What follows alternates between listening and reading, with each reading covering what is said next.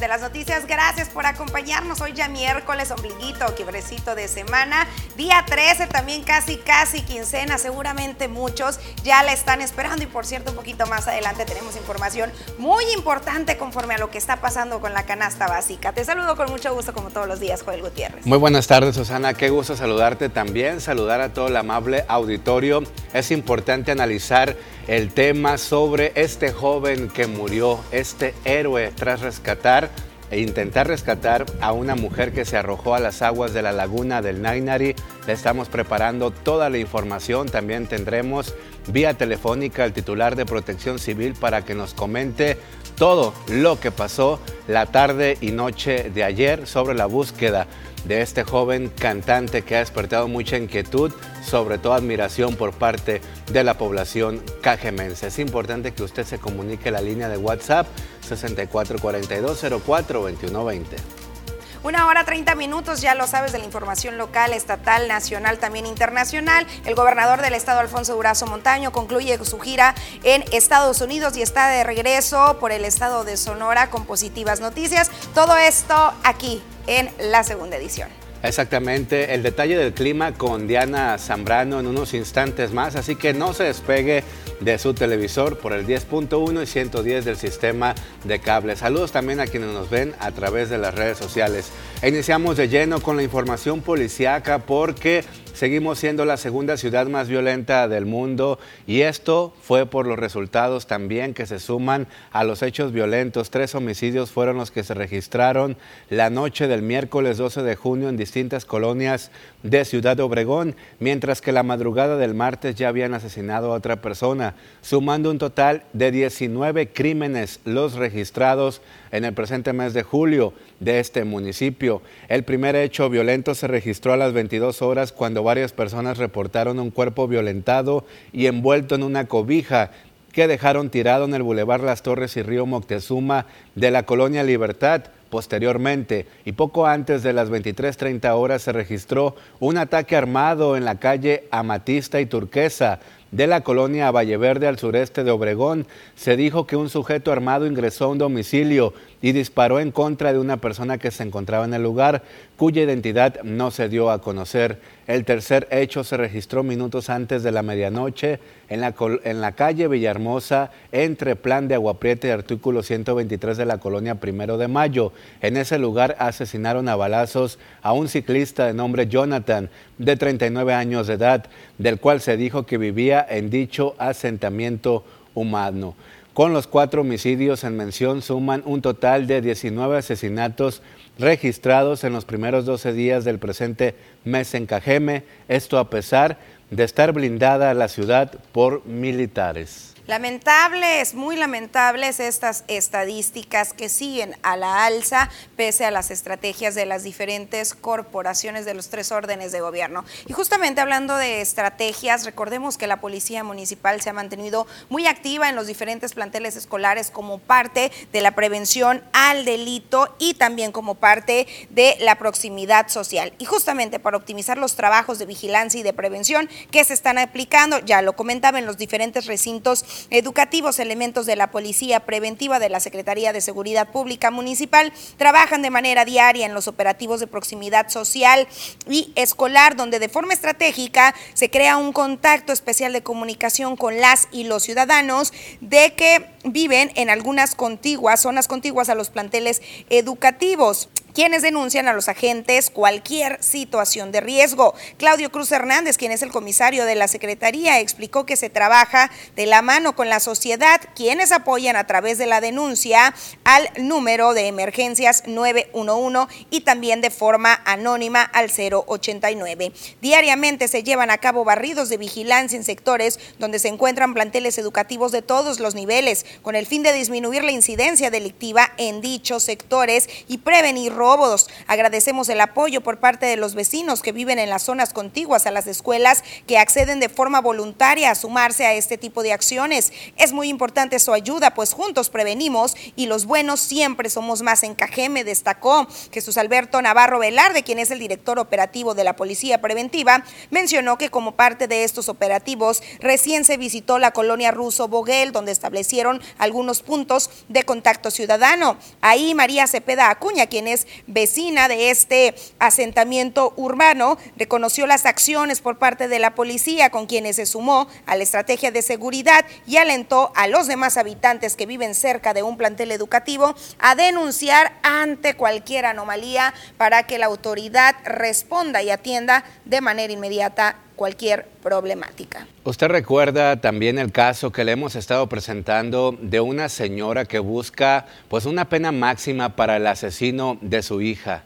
Lo asesinó a su hija un policía municipal de Cajeme. La sentencia dicta 16 años para este elemento de la corporación policíaca y la mamá de esta joven exige que sean 40 como pena máxima. La sentencia de por lo menos 40 años busca la familia de Karina Alejandra para su asesino, tras recibir apenas 16 el pasado 24 de junio. Guadalupe Rocha Méndez, madre de la joven, indicó que en busca de esta justicia se enviará a la titular de la Comisión Nacional para prevenir y erradicar la violencia contra las mujeres, María Fabiola Alanís, una petición respaldada por la red feminista sonorense, conforme a la revisión de la causa penal del caso. Pues ella tenía cuatro años, ¿no?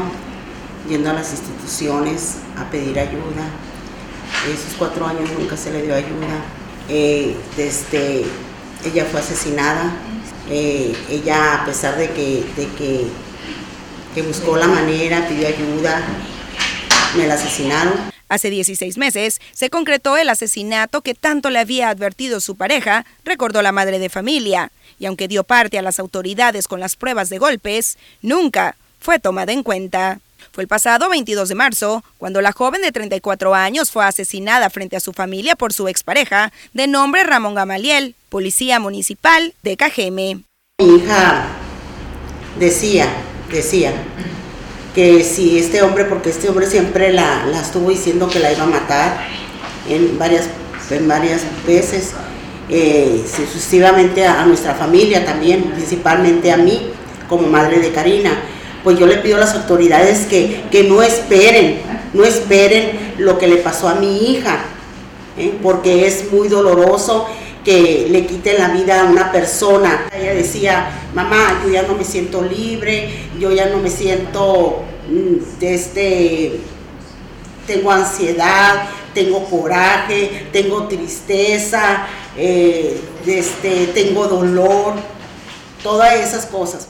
Bueno, pues así se encuentra el panorama. Obviamente esta mamá va a exigir hasta las últimas consecuencias para que este asesino pague por lo que le hizo a su hija, quitarle la vida a esta madre de algunos pequeños y también mencionar que fue elemento de la corporación policíaca del municipio de Cajeme. Lamentable el asunto que le hayan dado 16 años. Ella quiere que le brinden como sentencia 40. Y lo que pasa es que la ley marca que cualquier feminicidio debe de ser sentenciado con mínimo 40 años y un máximo de 70. Ellos comentan, tanto la madre de familia como la red feminista sonorense que está respaldando también este caso, que lo mínimo que debió recibir esta persona que ya fue sentenciada y que ya podemos denominar como un asesino, pues son 40 años. Sin embargo, con algunas estrategias solamente se le dieron 16 años y una multa, lo comentaban, de, eh, reparación del daño de apenas 8 mil pesos, lo que se considera prácticamente como una burla, es lo que comentaban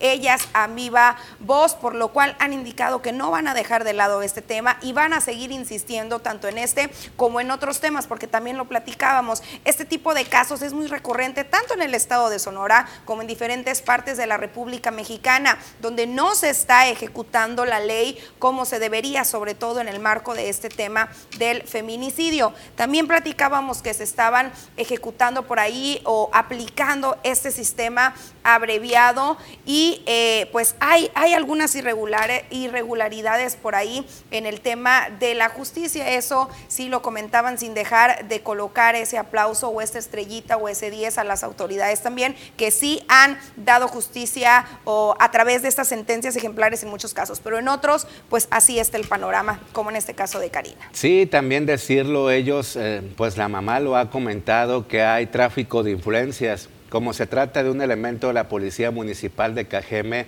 dicen que los protegen algunas autoridades del sistema judicial, de la Fiscalía, es lo que dicen, es lo que comentan.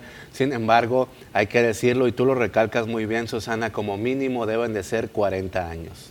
Así es, por supuesto, vamos a mantener el seguimiento de este caso. El día de hoy se solicita este apoyo a nivel nacional para que se revise la causa penal y se espera por parte de los diferentes colectivos eh, feministas que buscan esta paz y este orden, pues que haya una respuesta positiva, como no lo ha habido a nivel local. Exacto, y con esta información vamos a ir a una pausa comercial. No se vaya porque esto apenas comienza.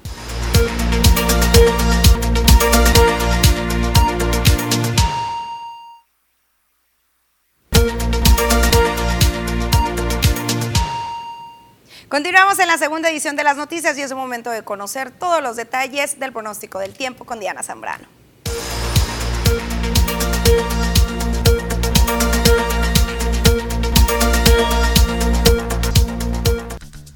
Hola, ¿qué tal? Y buenas tardes. Gracias por seguir acompañándonos en este miércoles ya mitad de semana. Y antes de comenzar, yo les tengo la siguiente información. Protege tu casa con Fester Acritón, el impermeabilizante hecho para México, que resiste la lluvia en tan solo 60 minutos. Vamos a ver la siguiente recomendación. México es único. Te congelas cuando amanece. Ah, el calor es insoportable a mediodía y por la tarde se suelta el diluvio. Por eso protege tu casa con Fester Acritón, el impermeabilizante hecho para México, que resiste la lluvia en tan solo 60 minutos. Aprovecha hasta 30% de descuento o hasta 12 meses sin intereses. Términos y condiciones en fester.com.mx.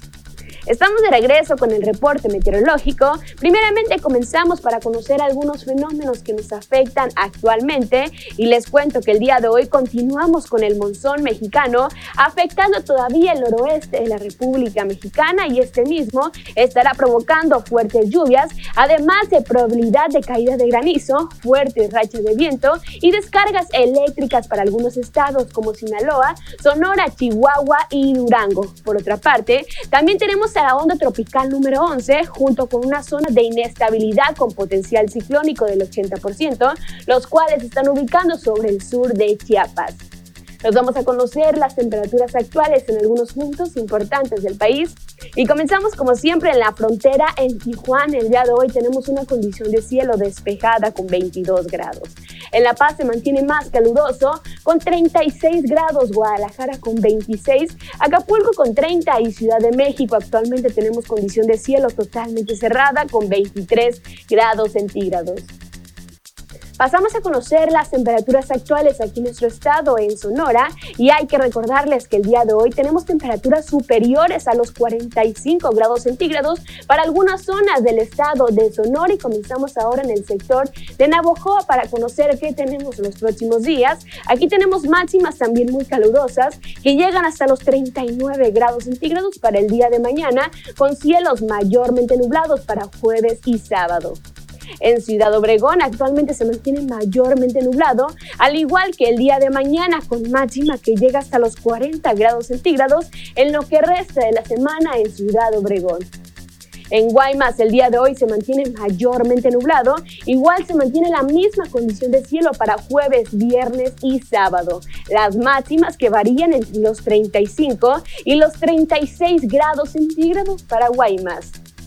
Para finalizar, en Hermosillo, la capital de Sonora, actualmente se mantiene con 40 grados centígrados y mañana jueves tenemos una máxima que llega hasta los 42 grados centígrados con cielos mayormente nublados para jueves, sábado y domingo. Nos vamos a conocer la fase lunar, la cual actualmente se encuentra como luna nueva, la salida de la luna a las 19 horas con 56 minutos, la puesta de la luna a las 6 de la mañana con 23 minutos, la salida del sol a las 5 de la mañana con 34 minutos y para finalizar la puesta del sol a las 19 horas con 25 minutos. Hasta aquí el reporte meteorológico. Espero que tengan una excelente tarde. Después de estos detalles es momento de pasar una segunda pausa comercial, pero regresamos de manera inmediata.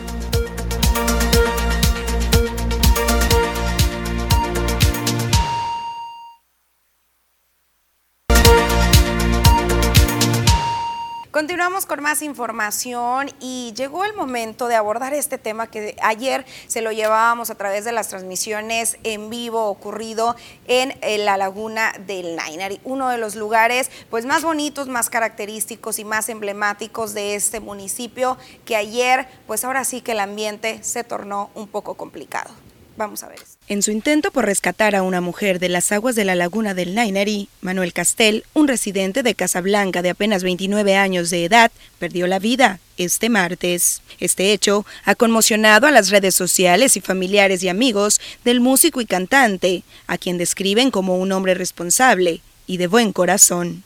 Dijeron a la policía, no te metas, no te metas, porque en vez, de sacar a uno, vamos a sacar dos. Entonces no hizo caso entonces yo, yo, dije, ¿te vas a meter? Y, yo le pregunté a él, entonces él me dijo, sí, me voy a meter para salvarla, me dijo, iba nadando, entonces a la, a la mitad del camino, a la, a la, mitad del nado, dijo, ya me cansé, ya me cansé, ya no puedo más, ya no puedo, ayúdenme. Entonces alzó las manos, y después cuando se y ya no salió. Llegaron los bomberos, llegaron más unidades, eh, y ya fue cuando, cuando los bomberos se desactivaron y sacaron a la muchacha, a la muchacha, y entonces ya, ya reanimaron aquí, ya se la, la para el hospital. Tras detectarse a la mujer originaria de Tijuana en las aguas solicitando ayuda, un policía ingresó a la mejor conocida como novia de Cajeme en su ayuda, pero a mitad de camino decidió regresar tras notar lo complicado del caso. Al no arribar aún el cuerpo de rescate acuático e invadirlo la desesperación, el joven de Cajeme decidió ser él quien rescatara a la joven de Tijuana, sin imaginar que ahí, justo donde laboraba en ocasiones exponiendo su música, dejaría su vida.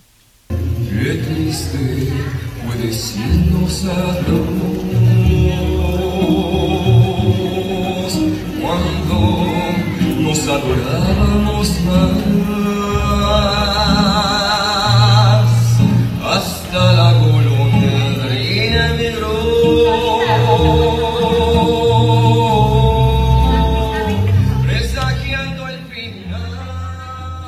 Bueno, pues lamentablemente esta situación del joven cantante muy talentoso y que ha conmovido las redes sociales y a toda la comunidad cajemense y del estado de Sonora, él participó en un concurso que se llamaba Operación Fama y pues tuvo, tuvo mucha gente que lo seguía. Lamentable este panorama. En la búsqueda resultaron lesionados también algunos bomberos y el titular de Protección Civil Francisco Mendoza Calderón quien en unos momentos más vamos a tener una llamada telefónica con él para que nos amplíe los detalles sobre la búsqueda de este joven que lamentablemente fue encontrado casi a las ocho y media de la noche de ayer. Y hablando precisamente de gente que se muere ahogada, fíjese que la niña Abril Adriana de nueve años de edad le dieron el último adiós la tarde de ayer aquí en el municipio de Cajeme cristiana sepultura a la pequeña Abril Adriana, quien muriera ahogada en un arroyo denominado Las Garzas,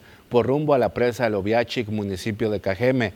En punto de las 4 de la tarde se realizó una misa de cuerpo presente en la parroquia Nuestra Señora del Carmen de la colonia Miravalle de Ciudad Obregón.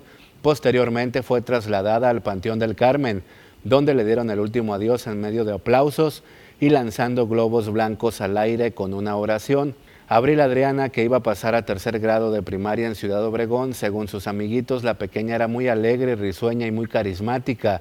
Le gustaba mucho hablar y correr. Descanse en paz. Pues seguimos, seguimos con estos casos tan lamentables y creo que es muy importante y ahorita lo vamos a abordar con el titular de la Unidad de Protección Civil Municipal sobre la necesidad de verdad de hacer conciencia estos dos pues casos que pues vaya, se pudieron haber evitado de alguna manera u otra y eh, pues cae, cae y recae el tema de la conciencia, de la prevención y de la precaución que nos está haciendo falta en el municipio de Cajeme para evitar este tipo de incidentes. Claro que son accidentes que se pudieron haber evitado, pero también mucha gente dice que todos tenemos un destino final en cierto determinado tiempo. Sin embargo, son cuestiones que se pudieron haber evitado, pero lo único que hay que hacer en este momento es tomar conciencia ya a las próximas salidas que hagamos cuando vayamos a pasearnos a los arroyos o a la laguna del Nainari, que no es un lugar apto para meterse a bañar. Así es, y sobre todo eso, por ejemplo, en el caso de la laguna, ya lo comentaban, hay, hay letreros y todos sabemos que es un área en donde no podemos entrar a recrear, donde no tenemos que bañarnos. Ayer leía yo bastantes comentarios que decían, es que la autoridad tiene la culpa porque no hay una barda en la laguna que te prohíba, que te evite algún resbalón, pero sabemos que no podemos meternos a bañar ahí y sin embargo, pues esta persona que según las autoridades iba hasta el gorro, de bebidas alcohólicas, ah, pues toma la decisión de ingresar a las aguas con el resultado que ya vio. Y eh, pues a veces no es necesario colocar ese cerco. Y lo hacía en alusión el mismo Francisco Mendoza Calderón, titular de Protección Civil, que por ejemplo en el caso de esta pequeña sí había un cerco cerrado con llave y aún así las familias decidieron sobrepasar este cerco, eh, hacer caso omiso a estos letreros donde dice no ingresar a las aguas, prohibido bañarse y pues aquí estamos viendo las conclusiones tan negativas y tan dolorosas. Sí, en ese caso, Susana, lo que comentas en los arroyos de la presa Loviachic, siempre pues tienen dueños, tienen propietarios esas zonas de arroyos y es importante respetarlos. Mucha gente no lo hace y no saben, no conocen, solamente los dueños conocen su terreno, la gente se mete a bañar, resulta que cae en un bache y puede pasar ese tipo de accidentes como los ahogamientos con esta pequeña. Descansen en paz estas dos personas que de verdad nos pone a analizar y pensar muy bien lo que vamos a hacer en los próximos eventos cuando vayamos a unos arroyos. Y vamos a seguir con este tema, pero ya más adelante, ahora sí que con una voz especialista. Pasamos una pausa comercial.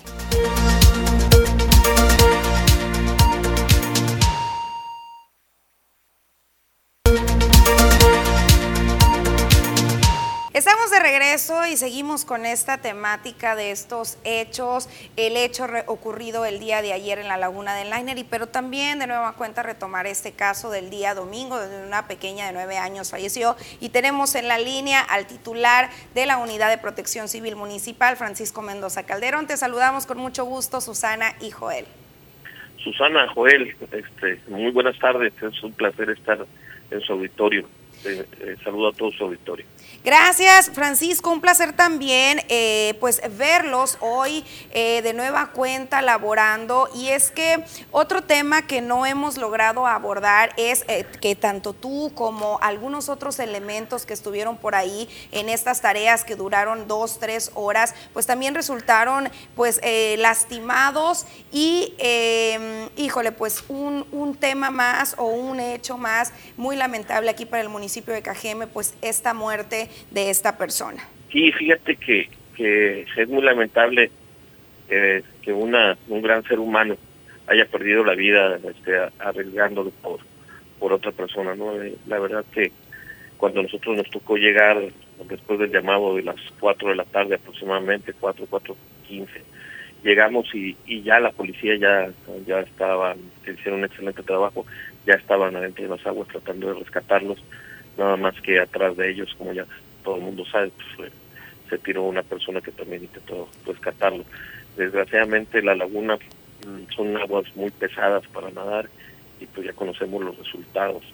Eh, eh, la, la pronta llegada de, los cuerpos de seguridad se pudo lograr sacar a esta persona que, que estaba aproximadamente a unos 50, 55 metros de la orilla, ¿no? Eh, actuó muy muy rápidamente tanto Cruz Roja como bomberos, Protección Civil, Seguridad Pública, y son los pudimos rescatar a la persona que estaba nadando, pero otra persona que quiso ayudar, un gran ser humano, perdió la vida. ¿no? No se pudo rescatar a esta persona por los tiempos. Estos dos policías estaban al tanto de la mujer. Incluso tuve entendido de que un mismo policía también se estaba ahogando por esa situación y la falta de la proximidad de algunos elementos. No pudieron rescatar al joven. Mira, lo que pasa es que fue algo muy rápido. El elemento que, se había metido estaba tratando de rescatar a, a la muchacha, pero incluso no llegó, no estaba muy lejos la muchacha y la persona que se tiró tampoco llegó a, donde estaba la muchacha. Entonces ya cuando nosotros llegamos, la, el joven ya estaba desaparecido. Híjole, pues qué lamentable. Se, intentó por todos los medios buscarlo y sacarlo lo más rápido posible, pero fue muy difícil encontrarlo. Eh, y otro de los elementos ya se dedicó a sacar a, la muchacha que se veía bastante lejos de la orilla y, se alcanzó a, rescatar, llegó casi sin signos vitales, pues, Cruz Roja le dio RCP y, y la después estable ya se pudo llevar a un hospital. Francisco, también el día de ayer en el lugar se comentaba de que pudiera haber una persona más dentro de las aguas. Eh, se comentaba de manera extraoficial que esta mujer comentaba que ella ingresó a las aguas acompañada de un hombre. ¿Hasta este momento ya se descartó o se comprobó esta información? Está descartada, está descartada. ¿Y la información también de que venía bajo los efectos del alcohol esta mujer? Mira, eso no, no te lo puedo no te lo puedo comprobar porque es una persona que estaba nadando que venía casi sin signos vitales, que venía sin signos vitales y, eh, pues, en el momento que la reaniman, pues sí se veía un poco mal, pero no, no, no te lo pudiera confirmar. Francisco, como especialista en este tema y a través de las capacitaciones y los años que ya tienen en esta labor, yo quisiera que nos brindes un mensaje a los ciudadanos que a veces nos encontramos pues ante una circunstancia de este tipo y claro, el primer impulso es querer entrar a ayudar, el, no pensar y el arrojarse a las aguas o eh, acercarse a un vehículo que quizás acaba de chocar con alguna fuga. Eh, eh, el, ser humano pues nos, nos lleva a ese impulso de querer ayudar a alguien más, sobre todo si es nuestro familiar pero hay casos pues como este de la laguna. ¿Qué, recomendación nos darías para justamente aprender a controlar este impulso o en qué eh, escenarios podemos realmente hacer algo y en qué escenarios realmente pues ya más vale pues, pues ahora sí que no mover ni un dedo? Mira, eh, en las capacitaciones que, que se nos dan a todos los que nos dedicamos a esto ya durante años, lo primero que te dicen es que tienes que hacer una evaluación de la escena. Y en la evaluación de la escena está primero la, tu seguridad, ¿no? Porque si no, en lugar de rescatar a una persona, tú rescatas a vos. Desgraciadamente eso lo sabemos los que nos dedicamos a esto, pero las personas comunes que tratan de ayudar a veces se ponen en riesgo, ¿no? A veces logran ayudar, a veces se ponen en riesgo. Yo les daría el consejo que, que evalúen la, la escena y que esperen a profesionales. Es fácil decirlo, ¿no? Pero a veces instintivamente ayudas a las personas. Así es, y es que ayer se, bueno, leía yo muchísimos comentarios también de la gente, pues incluso juzgando a este joven que se mete a las aguas, pero también pues uno se dice, híjole, qué inconsciencia, pero si te pones en el lugar quizás de estar escuchando los gritos de alguien, pues es complicado, por eso hacía la pregunta y me ha tocado también eh, como también socorristas de la Cruz Roja, inclusive ustedes conocen muy bien qué protocolos seguir y saben, eh, pues ahora sí que con este impulso pues pocas veces se logran eh, pues cosas positivas. Sí, así es. Siempre este, es importantísimo, muy importante ayudar y la mejor manera de ayudar es hablarle a las autoridades checar la escena a ver si puedo ayudar y si no esperar a los profesionales, ¿no? Porque hay mucho tipo de riesgos, como bien lo dices, desde un accidente hasta materiales peligrosos que nos podemos acercar teniendo este donde se han hecho grandes tragedias y eh, y lo que sucedió ayer, ayer ¿no? que fue intención eh, ayudar este, al ser humano, como te digo, pero perdió la vida tratando de ayudar a los demás. ¿La salud de la mujer cómo está en este momento? Mira, sé que estaba estable, sé que estaba estable, no hemos tenido información nosotros eh, en el transcurso de este día, pero sí sé que estaba estable, sé que venía también de, de Tijuana y pues ya con los exámenes toxicológicos y todo se sabrá cuál era su condición. Señor Francisco, muchísimas gracias. Sabemos que usted también está lesionado y algunos bomberos. Gracias por hacer esta loable labor, por rescatar a las personas que están en situación de peligro y seguramente vamos a estar pendientes de las labores que van a extremar ahí en la laguna del Nainere. Eh, muchísimas gracias a ustedes por permitirme llegar a, a su amplio auditorio y como siempre sigo a sus órdenes.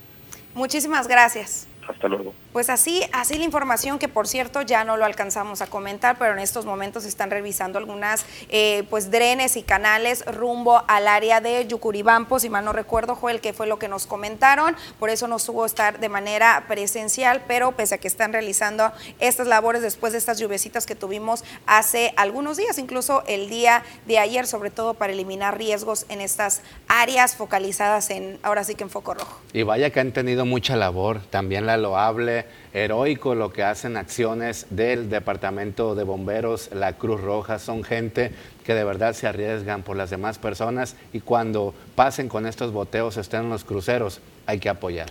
Y ayer también este grupo de pescadores, por supuesto, le colocamos ese 10, eh, este grupo de pescadores que acuden al área de la laguna a sumarse a estas labores de rescate, que también en el lugar platicábamos con algunos de ellos y fueron los mismos pescadores que estuvieron presentes en el rescate también de esta pequeñita de nueve años, justamente Francisco Mendoza Calderón, tras notar que no había resultados positivos con los buzos, eh, pues eh, vieron la necesidad de que estos pescadores trajeran consigo sus enseres, siendo esto, pues, eh, o gracias a lo que lograron el resultado positivo y la localización de este joven de Casablanca. Exactamente. Vamos a estar al pendiente. Opine usted al 6442042120. Vamos a una pausa. Regresamos.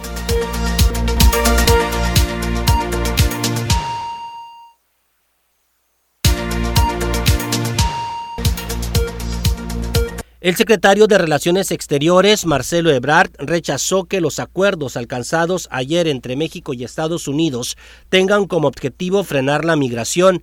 Tras la reunión bilateral entre el presidente Andrés Manuel López Obrador y el presidente de Estados Unidos, Joe Biden, el canciller dijo que el gobierno federal está satisfecho con los acuerdos alcanzados. La gobernadora de Campeche, Laida Sansores, presentó en su programa Martes del Jaguar y destapó un nuevo audio contra Alejandro Alito Moreno, presidente nacional del PRI. En un nuevo audio, el líder nacional del PRI, Alejandro Moreno Cárdenas, se jacta de que seguirá en ese cargo hasta el 2024 e impondrá candidatos. Al final del camino me toca la que viene. O sea, me toca construir la que viene. Viene la sucesión. La Secretaría de Relaciones Exteriores comenzó con la repatriación de ocho cuerpos de migrantes mexicanos que murieron cuando eran transportados en un tráiler en San Antonio, Texas. Así lo dio a conocer Arturo Rocha, coordinador para América del Norte, quien detalló que los cuerpos serán trasladados en un avión de la Fuerza Aérea Mexicana. La Conagua declaró el inicio de la emergencia por sequía en México. Alertó que alrededor de tres cuartas partes del país están sufriendo por falta de lluvia, mientras que poco más de la mitad experimenta sequía severa a extrema. Esta declaratoria de emergencia tiene implicaciones sobre todo para la industria y la agricultura que concentran más del 80% del consumo en el país, de acuerdo con el Instituto Nacional de Estadística y Geografía. Pasamos a información estatal y comenzamos en Hermosillo, donde para prevenir o detectar a tiempo la enfermedad de riqueciosis, la población debe seguir las recomendaciones que hacen las instituciones de salud. Esto lo señaló el secretario José Luis Alomía Segarra. Un funcionario estatal informó que actualmente en el estado la letalidad de la enfermedad se ubica en el 37.8%, por lo que recalcó la importancia del cuidado de las mascotas, la higiene de las mismas y del hogar que habitan las personas. Puntualizó que esta enfermedad es endémica en el estado, ya que se presenta cada año durante ciertas temporadas. El secretario de Salud recordó a la población que la dependencia estatal lanzó a nivel estatal la estrategia para prevenir y combatir la riqueciosis y que tiene que ver con las acciones de prevención y control y que para que estas acciones rindan frutos se llevarán a cabo jornadas especiales de salud animal en los diversos municipios. Que es importante sí mencionar, que obviamente se ha venido combatiendo la afectación que produce la enfermedad, que en este caso es la letalidad. La letalidad de esta enfermedad en años eh, previos pudo, pudo llegar inclusive hasta el 55%, es decir, que de cada dos personas que se contagiaban y enfermaban de fiebre manchada, lamentablemente una de ellas fallecía. En lo que va del año, esta tasa se encuentra en el 37.8. Recordemos que el principal objetivo es prevenir la mordedura de la garrapata.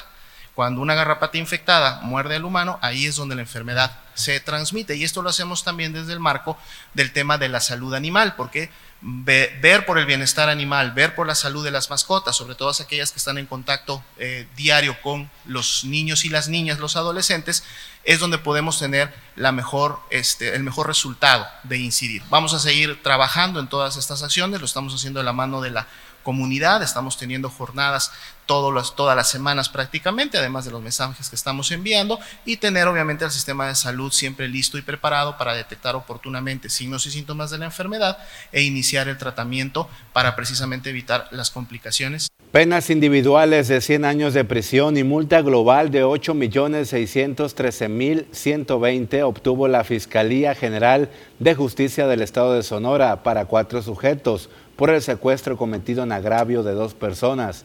Las contundentes pruebas mostradas durante el juicio fueron avaladas por el juez para que dictara las sentencias para Luis Alberto, Jesús Daniel, Humberto y Julio César, 400 años de cárcel en total. El 13 de diciembre del 2014 privaron, privaron de la libertad a una persona del sexo femenino, a quien vigilaron en días atrás. La sorprendieron al arribar a un domicilio en la colonia Mezquite, en Hermosillo, y posteriormente exigieron 5 millones de pesos por su liberación. Utilizaron un arma de fuego que le pusieron en la cabeza, la subieron a un vehículo color blanco, cuatro puertas, le cubrieron el rostro y la mantuvieron cautiva en un domicilio de la colonia Libertad. Para el 16 de diciembre del 2014, privaron de la libertad a un médico a quien abordaron cerca de un hospital público, le obligaron a subirse a su propio automóvil y con violencia se lo llevaron a un domicilio. Pidieron 3 millones de pesos para dejarlo libre. Luis Alberto, Jesús Daniel, Humberto y Julio César recibió cada uno 100 años de cárcel por ambos secuestros. Las penas se incrementaron, ya que al momento del ilícito pertenecían a una institución de seguridad pública. ¿Cómo la ve? Escuche usted nomás. Pasamos a Navojoa, donde el albergue Milagro Canino solicita apoyo de la población, pues ha crecido el número de perros que están en el inmueble siendo atendidos tras llegar desnutridos o lesionados. Tenemos tantos perritos, más de 100, tantas bocas que alimentar y las donaciones lamentablemente no son suficientes. Son muy pocas, solo unas cuantas personas apoyan. Vemos que tristemente algunos peluditos se quedan con hambre porque han perdido peso, porque es la ley del que tiene más colmillo por la sobrepoblación que tenemos. Les queda chico el espacio, tampoco hay jaulas disponibles para encerrarlos, darles aparte y asegurar que coman y eso también es producto de la poca adopción y la gran cantidad de perritos que nos abandonan, es lo que expresaron las integrantes del albergue. Exhortaron a la ciudadanía a que se animen en cambiar vidas, pero sobre todo en adoptar y estalirizar a las mascotas de Navojoa. Vamos a conocer la noticia internacional. El presidente de Sri Lanka huyó del país apenas unas horas antes de que venciera el plazo, en el que había prometido renunciar en medio de protestas por una devastadora crisis económica, confirmaron autoridades. El presidente y su esposa se marcharon en un avión de la Fuerza Aérea Sri Lanka a Maldivias, según un comunicado de la Fuerza Aérea. El primer ministro británico Boris Johnson dijo que se va con la frente en alto, pero reconoció ante los diputados que su salida provocada por una acumulación de escándalos ocurre más temprano de lo que él hubiera deseado. En una discusión con el jefe de la oposición laborista, Keir Starmer, quien consideró a Johnson perdido en sus ilusiones hasta el final, el dirigente conservador dijo a sus adversarios que él nunca se presentó con una idea o proyecto para el país. El Kremlin dijo que espera avances en un posible acuerdo con la Unión Europea para permitir a Rusia el tránsito de algunas mercancías sancionadas a su exclave de Kaliningrado a través de la comunidad europea, pero que el problema no se había resuelto. En junio, Lituania impidió a Rusia el envío a través de su territorio de mercancías sujetas a sanciones, lo que provocó la indignación de Moscú, así como la promesa de una respuesta.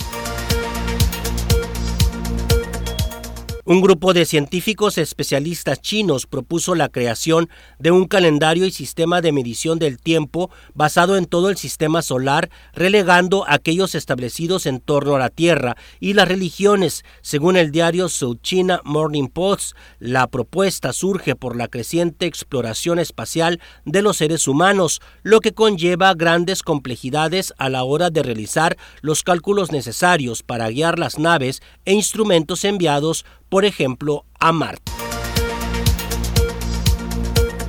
El video del tiroteo de la escuela de Uvalde, Texas, difundido por algunos medios y que muestra a la policía esperando por más de una hora antes de irrumpir en el aula donde el hombre armado asesinó a 19 niños y dos profesores, desató una nueva ola de indignación y cuestionamientos del actuar policial.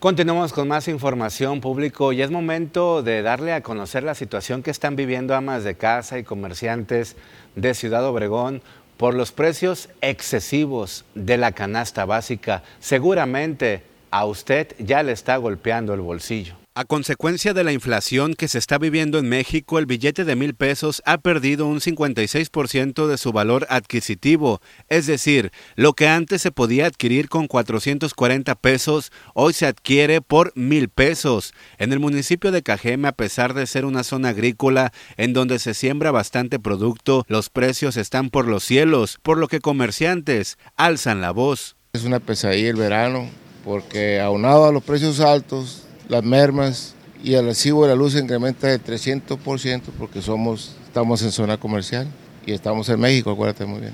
La única explicación que te puedo dar yo es que este gobierno al contribuyente cautivo le está apretando el cuello.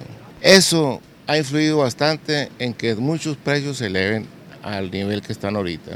Eh, desgraciadamente todo eso eh, afecta más a la clase menos, a la clase más más necesitada, más pobre en este sentido. Actualmente los precios de la canasta básica que tuvieron una alza significativa son los siguientes. Cartera de huevo con 30 piezas tiene un costo de 100 pesos. Tomate 30 pesos el kilo. Aguacate 100. Carne de bistec 200. Leche 25 pesos el litro. Tortilla de maíz 30 el kilo papa 39.50 el kilo, cebolla 30 pesos y chile serrano 50. Son algunos de los costos que las amas de casa y comerciantes ya no pueden estar absorbiendo. De plano no alcanza el dinero porque yo soy comerciante, entonces si el, producto, haz de cuenta si el burro lo daba en, 10, ahora si lo pongo en 17, pues la gente no lo quiere tampoco, porque el kilo de tortillas cuesta 50, eh, la cartera de huevo cuesta 100. Entonces está, está todo subió, que dijeron que no iba a subir, ¿eh?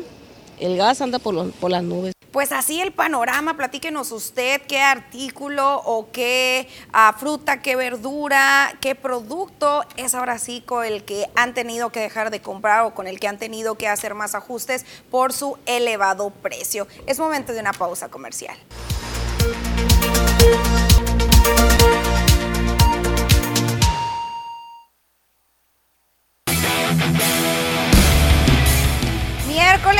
De semana y por supuesto no puede faltar la información deportiva que hoy tenemos bastante de qué hablar con nuestro compañero y amigo Poncho Insunza. Muy buenas tardes, ¿cómo estás amigo?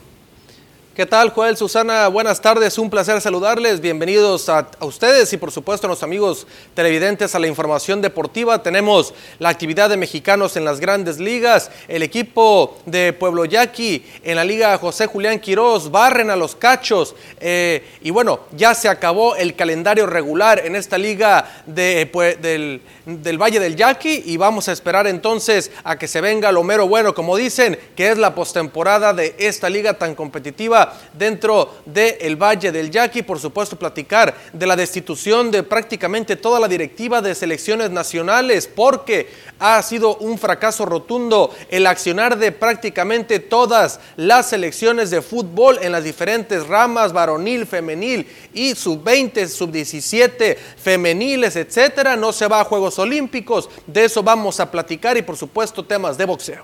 Pues muy interesante la información del día de hoy. Poncho, comenzamos. Muchas gracias, Susana. Vamos a arrancar con Ramón Urias dentro del béisbol de las grandes ligas. Pegó su séptimo tablazo a los cachorros de Chicago y ¿saben qué? Aparte de estar encendido, ha estado encendido el equipo de los Orioles de Baltimore que juegan ya prácticamente por encima de los 500 de porcentaje y a pesar de ser el último equipo de su división en el este de la Liga Americana, están al acecho de los azulejos de Toronto, Media Rojas de Boston, Tampa y los Yankees de Nueva York. Por otra parte, Luis González con el equipo de los Gigantes de San Francisco hizo labor de lanzador este jardinero. Tres entradas, una entrada, perdón, lanzó sin problemas, retiró en orden y el equipo de San Francisco le pegó y en serio por paliza al conjunto de Arizona. Por otra parte, Andrés Muñoz sigue retirando en orden con chocolates, con elevados y con todo y todo, pero este hombre sigue haciendo una gran labor monticular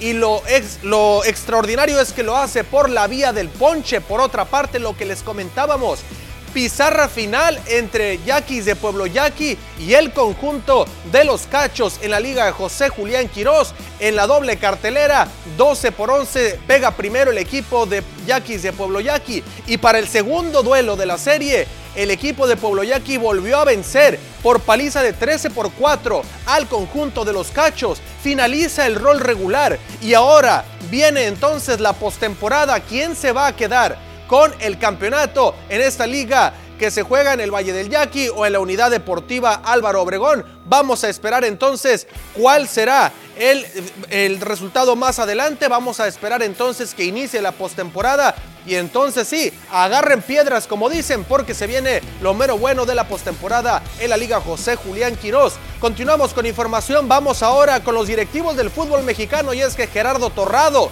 y varios directivos de selecciones nacionales quedaron fuera totalmente de lo que es las direcciones de selecciones nacionales. Y es que después de tanto fracaso de clasificar pues con dudas a la Copa del Mundo Qatar 2022, de que la selección femenil no pueda ir al Mundial, que sea en casa, pasada por encima por Haití, por equipos medianos realmente, pues obviamente esto pegó muy duro para el directivo John de Luisa, quien destituyó a Gerardo Torrado y lo vemos en pantalla, un hombre obviamente conocido por muchos, quien fuera el seleccionado mexicano en varias copas del mundo. Así es de que Torrado y otros directivos se van de como directivos de las selecciones nacionales. Por otra parte, el mazatleco Gilberto el Zurdo Ramírez dice y le manda a dar un mensaje a Dimitri Vivol, este hombre que venció en la última pelea al Canelo Álvarez, que tiene que pelear sí o sí,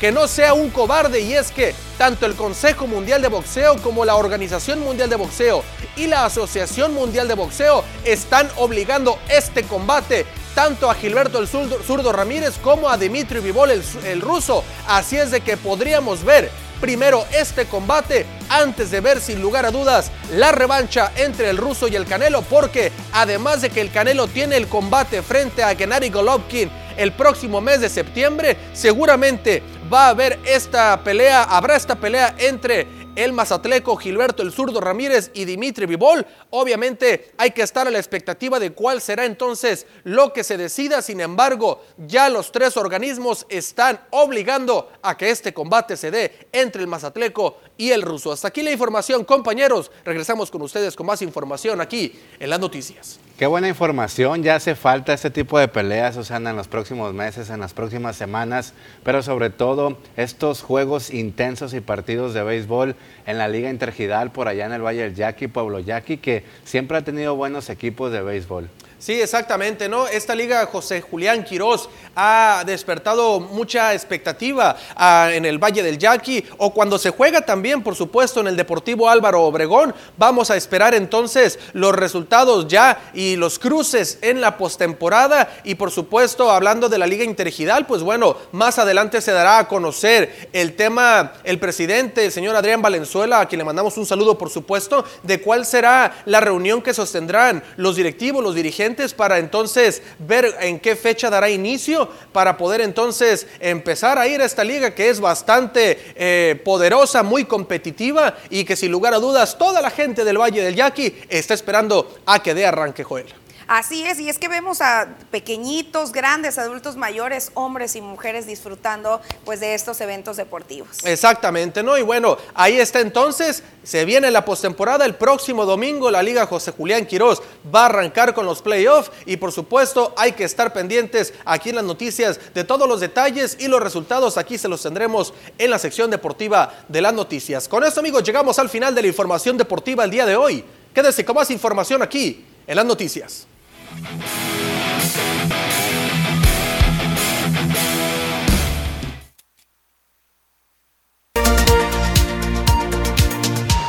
Continuamos con más información, conocer y enaltecer las labores de gente buena y positiva del municipio de Cajeme. Es el caso de un veterinario de aquí de la localidad que rescata a los animales exóticos, pero también a los perros y gatos. Una voz más de nuestra gente. Belfort. Bicicentro, Motozón, presentan.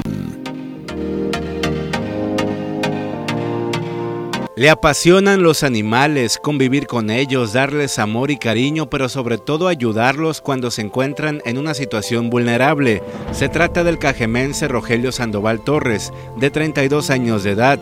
Es médico veterinario zootecnista. Este refugio para animales de todo tipo los considera como su segunda casa.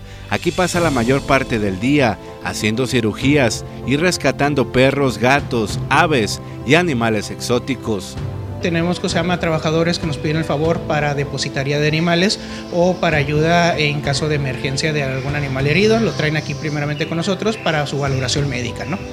Son animales que en su momento los adquirieron bebés de distintos propietarios, ¿no? Y llega el punto de como son animales salvajes, primero que nada se vuelven salvajes y ya no los pueden tener. En segundo, llega el punto donde ya se están enfermando y no saben qué hacer con ellos, ¿no? ¿Ok?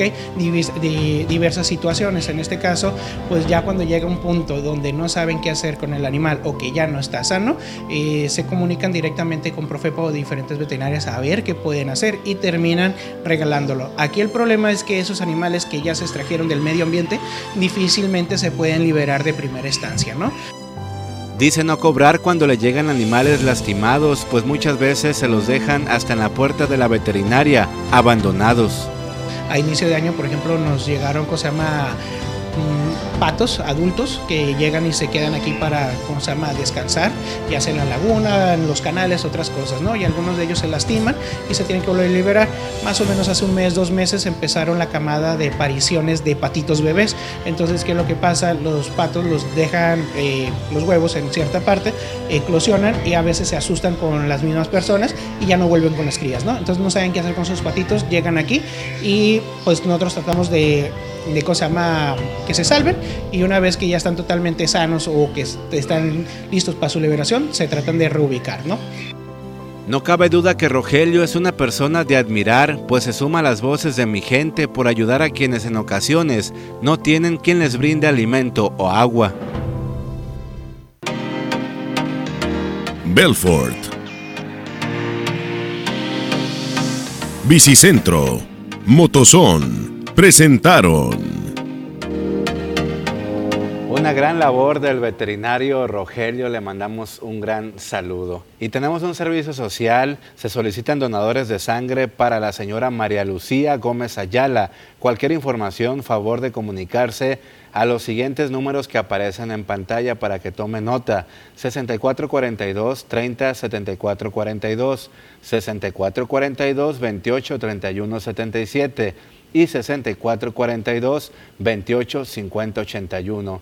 Debemos de fomentar la cultura de la donación de sangre. Hace falta mucha gente que se anime. Por favor, hágalo porque nunca se sabe cuándo nos puede tocar. Y bueno, comenzamos ahora sí después de este servicio social que esperemos ya haya anotado los números para que se pueda sumar en solidaridad y en apoyo. Comenzamos con esta sección, ponle el dedo y tenemos bastante mensajes que vamos a comenzar a darle lectura. Por acá nos dicen buenas tardes para que pasen el reporte de los drenajes colapsados en la colonia Benito Juárez. Son varios. 3 en la calle Ferrocarril entre 6 de abril y 200 y uno más por la calle Obregón y casi 200. Es un cochinero y ya están saliendo por dentro de las casas. El número de folio 670073 y eh, pues reporta Blanca Román. También nos dicen que le están poniendo el dedo al registro civil porque no han cumplido con esta labor de atender a las personas de la tercera edad debajo de ahí de las instalaciones porque tienen que subir las escaleras. Atienden paramédicos a señora en el registro civil tras caída. Se informó que la fémina se encontraba esperando para ser atendida, pero ante el fuerte calor le dio un colapso, lo que le provocó se desvaneciera, logrando golpear su cabeza en uno de los pilares del tercer piso, donde se encuentra el registro civil en el edificio de gobierno. Varias personas que se encontraban en el lugar manifestaron que los hacen esperar hasta un par de horas, a pesar de que hay varias ventanillas para atenderlos, no los pasan. Un tache, le ponemos el dedo también al registro civil. También por acá nos dicen buenas tardes, quiero reportar una lámpara que no prende y ya tiene toda la semana. Eso es en la colonia Puerta de Hierro detrás de la UCI Norte. Norte. Es la tercera lámpara que está por la colonia al entrar por la Juan Nepomuceno entre Cerrada y Terraza. También nos dicen buenas tardes, urge un semáforo en este lugar de la calle 300 e Internacional porque han habido varios accidentes bajando el puente. Eh, dice, quiere este gobierno que sucedan más accidentes o muertes por esa situación. Le vamos a presentar las imágenes de ese tremendo choque que se registró hace algunos minutos aquí en Ciudad Obregón por la carretera internacional y la calle 300 debajo del puente para que vean las condiciones de cómo quedó. Ahí le pedimos a producción que ponga estos. Ahí están las imágenes, miren nomás qué lamentable este asunto, urge un semáforo, es lo que comentan los automovilistas. Y bueno, por acá también tenemos otro servicio social que vamos a pedir a producción que nos los coloque por aquí en su pantalla para ver si nos podemos sumar. Y es en esta ocasión es para Alma Aida Cordinés Serrano. Dice, averigua si cumples con los requisitos y salva una vida. Bueno, esto no es del marco de poner el dedo, pero claro que es muy importante, pues, colocar estos servicios sociales, porque a veces eh, hay cirugías o hay eh, tratamientos eh, médicos que tienen que ver casi, casi con la vida y con la muerte, paralizados justamente por la necesidad de conseguir sangre. También nos dicen buenas tardes para reportar en la calle Cananea, casi esquina con California, un tipo como un tipo dice, pasan las motos sin imaginar que existe eso y puede pasar un accidente de salir volando por el descontrol. Es que están acá reportando como un tremendo bache por la cananea casi esquina con California. También por acá nos llega otro reporte que vamos a colocar también las fotografías por aquí en su pantalla. Esto es por un vehículo abandonado, según lo que entiendo que nos dicen. Em, mm, mm, mm. Nos dicen eh, sujetos. Andan robando. Mm, bueno, es que quería, bueno, eh, los sujetos que andan robando las canastas, estos de la basura y todo en el fraccionamiento Alameda están siendo grabados y recibirán su merecido. Arte, Vecinos Unidos del Fraccionamiento Alameda, gracias de nuevo, es lo que nos comentan. También tenemos unas fotografías. Dicen, buenas tardes Susana y Joel, les pido su apoyo para dar a conocer que la calle Turquesa de la CTM y la calle Ágata de la colonia Valleverde ya tiene 10 años sin pavimento. 10 años, imagínense, abandonados por el gobierno. Les mando fotos después de 24 horas de la lluvia. Gracias, muy buen noticiero. Reporta Norma Araceli López y vecinos de la colonia Valleverde. No tendrán pavimento, pero ¿qué tal la laguna? Que esa que prometió el exalcalde Sergio Pablo Mariscal Alvarado, quien dijo voy a hacer tres lagunas en campaña y pues nunca las cumplió. Si de por sí con una no se dan abasto las autoridades. Híjole, lamentable este tema, pero bueno, ahora sí, dice, para denunciar este vehículo que tiene casi 15 años aquí por la calle Fresno, casi esquina con Jalisco, entre Misiones y CTM. Los vecinos estamos cansados, hartos, la calle muy angosta, es foco de infección, ya que lo toman como basurero, es nido de bichos, gatos, ratas y de dos patas también. Fétidos olores, ya que echan animales muertos y el dueño hace que trabaja en el Omapaz. Él vive a media cuadra y él dice que le hacen los mandados. Tiene palancas, ya se ha reportado y no hace nada. Los vecinos actuaremos si no procede pronto la autoridad.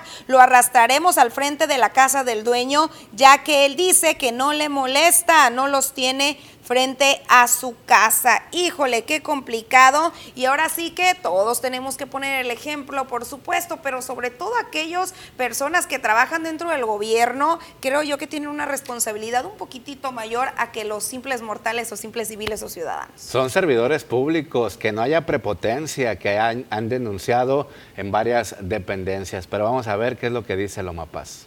Es momento de una pausa comercial. Más adelante continuamos con sus mensajes, así que usted sígalos enviando.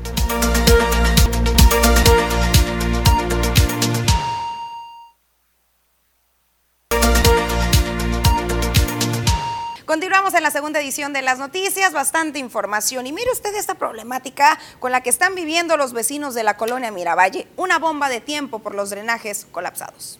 Por la calle Vallehermoso, casi esquina con Paseo Miravalle de la colonia Miravalle de Ciudad Obregón, tienen cuatro meses los vecinos reportando el organismo operador del agua potable, alcantarillado y saneamiento de Cajeme una fuga de aguas negras, denuncia que no han atendido las autoridades a pesar de que tienen 10 números de folio. Lo grave, aseguran, es que corre la línea de la tubería del gas natural, poniendo en riesgo la vida de las personas. Realmente tiene muchos meses, tiene los reportes constantemente, los hemos puesto a lo que es OMAPAS, dice hablamos y decimos, oye, es el reporte pasado, este es el número y este, por favor, necesito que le tomen seguimiento, pero pues no, nada, eh, ya le hablamos a un plomero particular, nos arregló parte de una fuga realmente nosotros, pero el drenaje eh, que está conectado hacia la calle es lo que tiene que venir a arreglar o mapas, ya el, el plomero nos comentó, entonces igual, ¿no? Sigue la fuga, hay niños pequeños, los focos de infección pues súper grandes, moscos, todo eso es con lo que estamos batallando diario, todos los días. Hay que barrer y barrer y barrer y barrer para no tener el encharcamiento del agua que realmente es, con aguas sucias, o sea, aguas negras. Don Roque Espinosa, de 77 años de edad, dice tener miedo vivir en su propio domicilio por esta razón. Unos cuatro meses, eh, teniendo un kinder aquí enfrente, hicimos escritos, hablamos muchas veces por teléfono y no, por las mentiras se nos llevaron. Y yo estoy usuario del gas natural y ahorita está muy húmedo. Eh, estoy seguro que ya le llegó a la, a la base, a la base por donde corre la línea principal de, del, gas.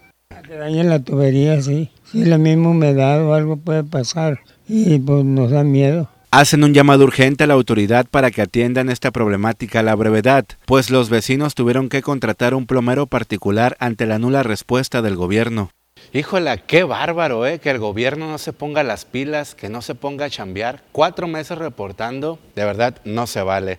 Y fíjese que la red feminista sonorense está haciendo un llamado en busca de mejores y más mujeres en su comunidad. En busca de seguir preparando mujeres que puedan luchar por sus derechos humanos, la Red Feminista Sonorense anunció un nuevo diplomado de formación de capacitadoras, novena generación. Leticia Burgos Ochoa, vocera de la red, indicó que este arrancará este 15 de julio a las 9 horas horario de Sonora y a las 11 horas horario del centro en línea. Aún sigue siendo muy limitado, mucho, muy limitado el presupuesto, que no pasa del 2% del presupuesto total, lo que se dirige a, a contribuir a la igualdad de entre mujeres y hombres en el estado de Sonora, por ejemplo, ¿no? Porque este tipo de diplomados colocan en, en las mesas de discusión, tanto de formación como de capacitación, todo lo que falta por hacer. Es muy necesario que las mujeres que han vivido incluso alguna situación de violencia se vean reflejadas en la necesidad de estar enteradas, cada vez más capacitadas y formadas para la defensa de sus propios derechos. Este noveno diplomado irá enfocado a seis ejes, mencionó, entre ellos la comunicación social feminista, el empoderamiento de las mujeres, el feminismo, las políticas públicas, entre otros más. María Elena Barreras Mendíbil, integrante de la red, recordó que con estas mujeres capacitadas se buscará dar un paso más a la reconstrucción que urge en toda la República Mexicana tras la violencia y la discriminación que viven las mujeres y niñas y que dejan estadísticas demoledoras. El mayor atropello es la inseguridad el mayor atropello en materia de derechos humanos es que nos asiste el derecho de protección y no está garantizado en el municipio. Pues hay que sumarse, hay que sumarse para ir conociendo sobre los derechos que se están atropellando y sobre todo para poder exigir con respaldo y conocimiento. Así es, hemos llegado al final de este espacio informativo. Agradecemos mucho su preferencia. Pase usted un excelente, pero excelente miércoles. Nos vemos mañana, punto de la 1.30, ya lo sabes.